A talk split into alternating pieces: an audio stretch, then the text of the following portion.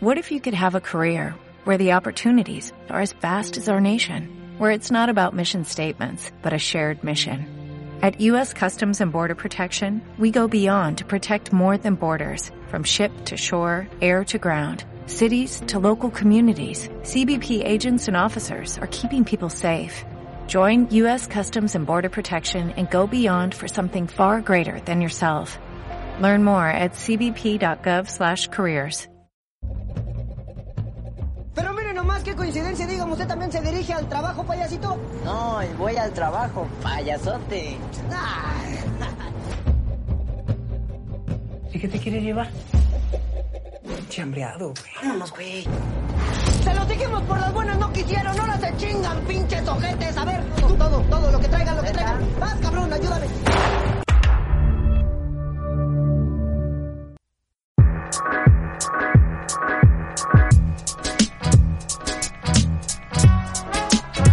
Yo soy Hilary Silva Y yo, Gisela Ángeles. y esto, es, Sin Cine. E. ¿Qué onda chicos? ¿Qué onda chicas? ¿Cómo están? Mi nombre es Hilary Silva y les doy la más cordial bienvenida a nuestro bonito podcast Sin E. Estoy muy segura que el día de hoy se van a interesar mucho en la película que tenemos, pero antes de iniciar con este rollo cinematográfico, quiero presentar a mi gran compañera y amiga Gisela Ángeles, con quien comparto cada semana este podcast. G, ¿qué onda? ¿Cómo andas? Hola Gil, muy bien, gracias, muy emocionada de nuevo porque ya estamos aquí eh, grabando mutuamente. Bueno, ¿qué les parece si comenzamos con esta película que se titula Chicuarote? Pues vamos a empezar con un poquito de esta información. Vamos a escuchar primero una canción de esta película mexicana ya después le contaré, les contaremos un poquito más de qué se trata. Vamos a escucharla.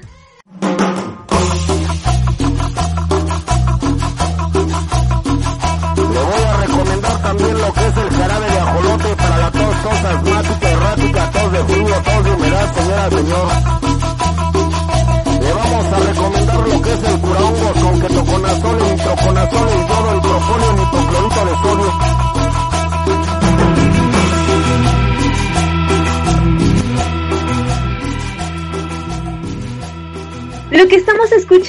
Es el mercado de los brujos del sonido gallo negro, una cumbia muy salvaje y muy guapachosa que es parte del soundtrack de la película mexicana Chicuarotes, cinta que se estrenó en el Festival Cannes precisamente en Francia en el 2019 y se proyectó en México hasta junio de ese mismo año.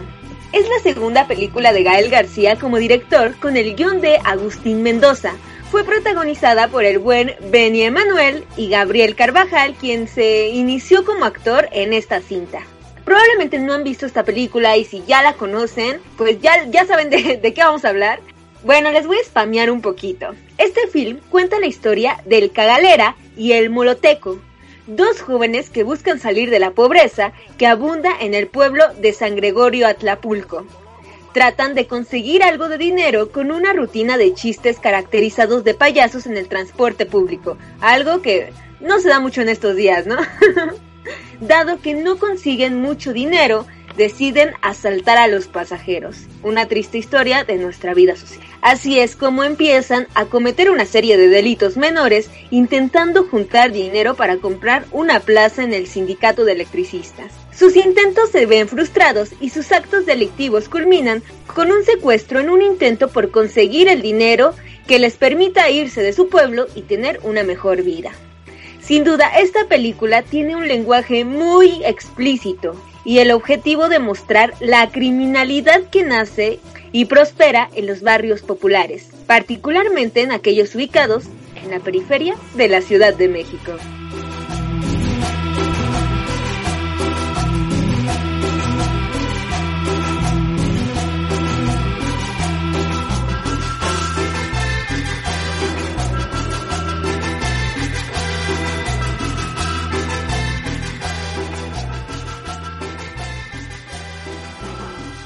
Y bueno, ahora en temas sociales, esta película representa muchas realidades Eh, también es una radiografía social del México actual y es una realidad que nos asusta y que pocas veces vemos en el cine, ¿no?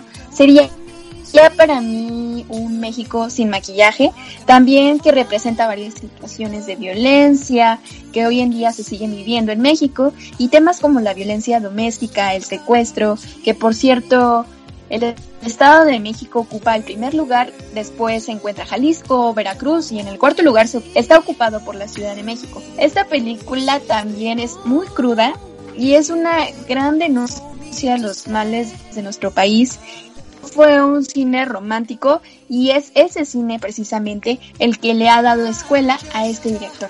¿Tú qué piensas, Gil? Pues sí, eh, coincido mucho con este tema social. A mí, en cuanto a tema psicológico, me gustaría abordarlo desde una teoría que se llama eh, la teoría Lucifer. El, el psicoanalista que hizo como todo el proceso de esta información confirma y coincide que el análisis o los estímulos de una sociedad hacen que el hombre se vuelva malo. Según él, los hombres no nacen malos, vuelven dependiendo al entorno que, que, que, los encuentran, ¿no? Y creo que da mucho, creo que da mucho match a justo lo que estamos viendo, lo que vimos en esta cinta.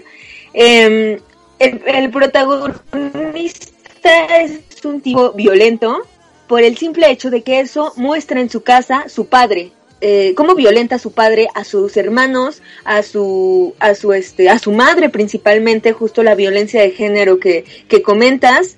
También este tema de la homosexualidad, ¿no? Donde, bueno, les voy a spoilar hay un poquillo, su hermano es homosexual, entonces él, él siempre se muestra en un lado como homofóbico, pero tratando como de ayudarlo, o sea, como que es bajita la espinita, o sea, te quiero, pero quiero que, seas normal a sus ojos, por supuesto, ¿no? Entonces es, es, es como una perspectiva de lo que él está sintiendo, de lo que él está viviendo y además esta poca cultura y esta poca información que existen en ese tipo de pueblos, ¿no? En donde creen que con el simple hecho de, de que les den una plaza y por el hecho de no hacer nada pueden tener una buena vida. Y es algo súper erróneo, o sea, como que no ven más allá de la prioridad de vivir bien. Creen, por el tema de pobreza, creen que el dinero da una solución a una buena vida, que sabemos que es todo un proceso para vivir bien y efectivamente todos tenemos un concepto diferente de qué es vivir bien, ¿no? Entonces eso sería como un poquillo de lo que yo podría ver eh, en temas psicológicos y en temas de este de, pues sí, tal cual psicológicos para esta cinta. Me quedo, me caso con el tema de que los estímulos positivos y negativos que existen en la familia, en el entorno cultural, es lo que nos hacen como personas. Muy buen análisis, Gil, me gustó muchísimo. Aparte porque yo no me acordaba de, de su hermano y, y, de este problema que justamente ahorita que estamos en el mes Pride y que hace un día pasó todo esto de la marcha virtual. Eh, eh, me parece que es una buena película para la audiencia mexicana, porque yo siento que la mayoría de los mexicanos vemos así a los homosexuales como que sí te acepto, pero por favor sé normal como tú lo mencionabas, ¿no? Y creo también que esta película abarca muchísimos temas em, que intentan incomodar al espectador, pues sí, para demostrarle una, una realidad poco esperanzadora.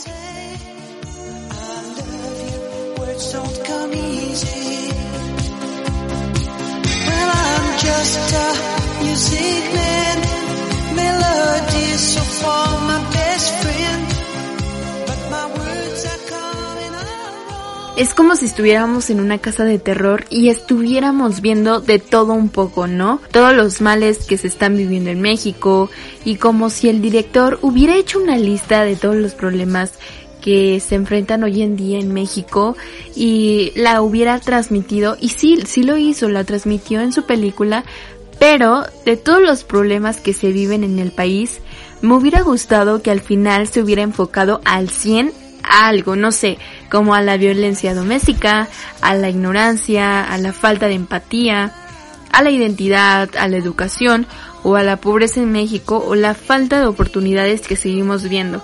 Ya lo habíamos mencionado en la película de Ya no estoy aquí, muchísima falta de oportunidades aquí en el país. También es importante tocar el tema donde el pueblo tiene que levantarse para pedir justicia y se puede relacionar en temas actuales como las madres de los desaparecidos, los linchamientos o violadores, porque por, por más que les des todas las pruebas al gobierno, no hay justicia. Me gusta los temas que involucra, solo me hubiera gustado que fuera más a fondo, pero sin duda la recomiendo 100%. Chicuarotes generó en mí la pregunta de cómo llegamos al nivel de violencia en el que vivimos, en qué momento empezamos en esto. Y quizá la película nos quiera transmitir como em, estamos, ¿qué estamos haciendo mal? ¿Por qué no estamos solucionando este problema? Porque sigue y sigue y sigue.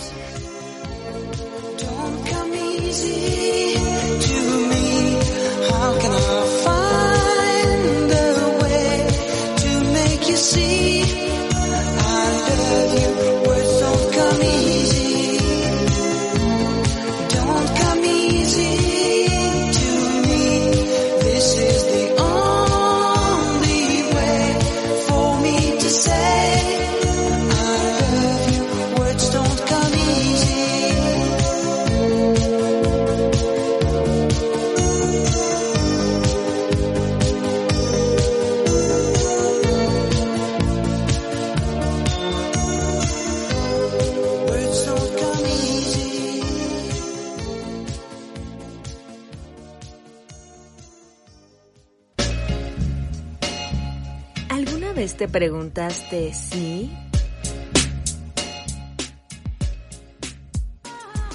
Y como toda película, Chicuarotes tiene algo que no logramos ver en pantalla. Aquí te contamos algunas curiosidades de este film. Fue filmada casi en su totalidad en la comunidad de San Gregorio Atlapulco, ubicada en la alcaldía de Xochimilco. Esta película fue estrenada internacionalmente en una proyección especial en el marco de la edición número 72 del Festival de Cannes, celebrado del 14 al 25 de mayo de 2019. Obtuvo una ovación que duró varios minutos. También tuvo una participación destacada en el Festival Internacional de Cine de Shanghái, donde fue nominada a Mejor Película. Durante las grabaciones, Gael García hacía cineclubs e incluso les llegó a regalar a los protagonistas un libro titulado Un hilito de sangre. De hecho, este libro se alcanza a ver en la cinta. Detrás de una buena película hay un buen soundtrack.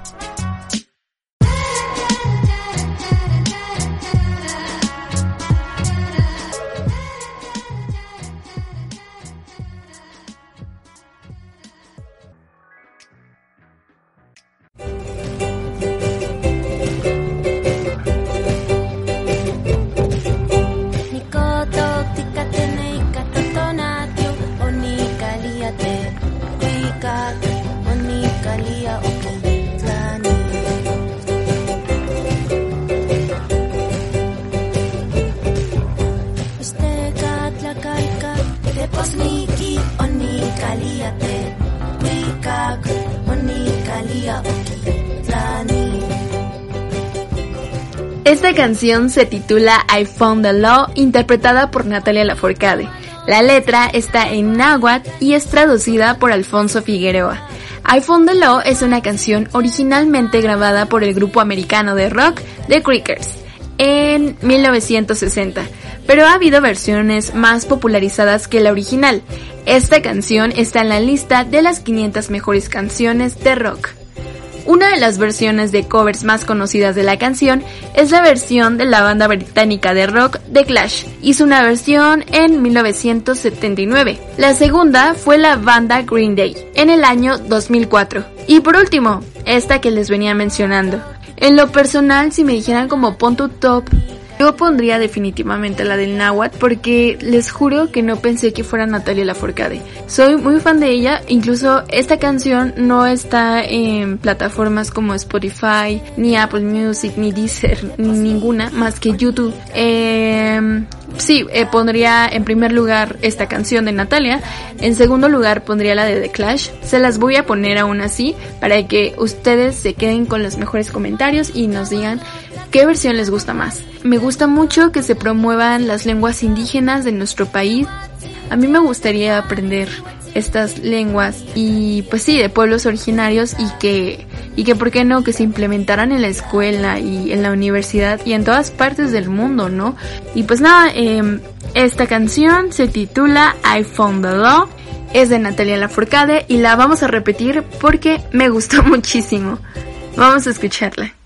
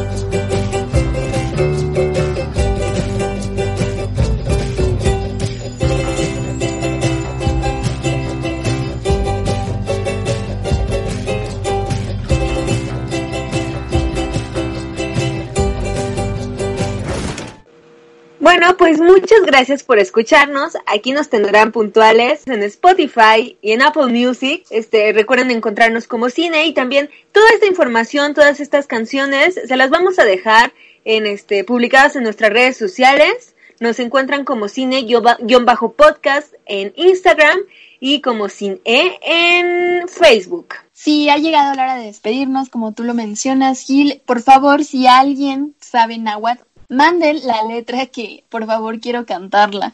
No sé si diga lo mismo que las canciones que les mencioné hace rato, esperemos que sí, pero no estoy segura porque pues evidentemente no sé náhuatl. Eh, bueno, pues gracias por escucharnos, nos vemos la próxima semana, yo soy Gisela Ángeles. Y yo Hilary Silva, adiós.